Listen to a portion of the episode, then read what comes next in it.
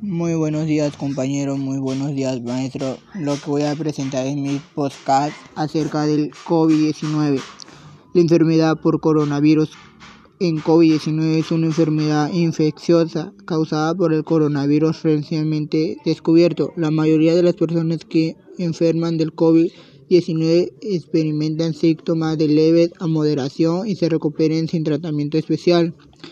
El COVID-19, para mi manera de decirlo, afecta de distintas maneras en función de cada persona. La mayoría de las personas que se contagian presentan síntomas de intensidad leve o moderada y se recuperan sin necesidad de hospitalización.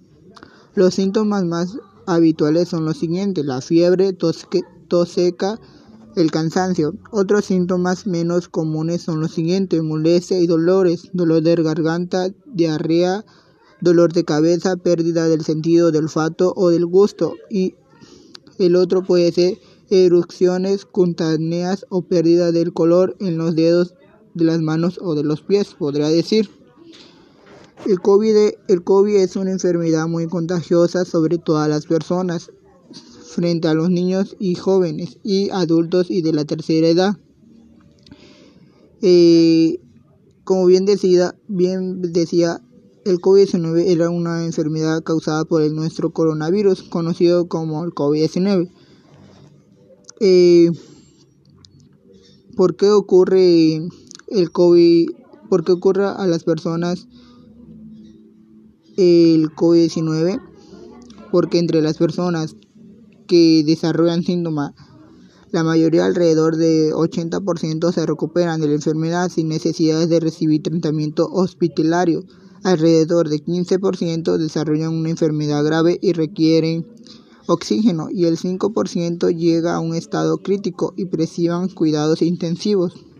Entre la complicación que puede llevar a la muerte se encuentra la insuficiencia respiratoria, el síndrome de dificultad respiratoria aguda y la Centisemia y el choque centisémico, la tropoembolia y lo suficiente multiorgánica, influida en las lecciones cardíacas, hepáticas y renales. Rara vez los niños pueden manifestar un síndrome inframunitario grave una semana después de la infección.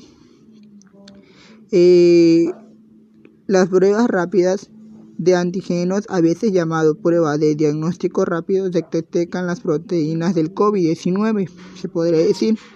Las muestras se recogen en la nariz o en la garganta con un hisopo. Estas pruebas son las más económicas que las que de PSR y ofrecen los resultados con la más rapidez, aunque todos los generales son menos precisas.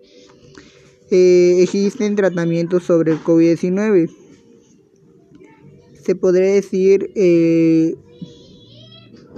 hay científicos en todo el mundo trabajando para encontrar y desarrollarse tratamientos sobre el COVID-19. La extensión de apoyo óptima incluye la administración del oxígeno para los pacientes muy graves y las personas en riesgo de presentar un cuadro grave de la enfermedad y apoyo respiratorio más avanzados como la ventilación mecánica para los pacientes en estado crítico. Eso fue todo, maestra, de mi parte sobre el, tema del COVID-19. Gracias.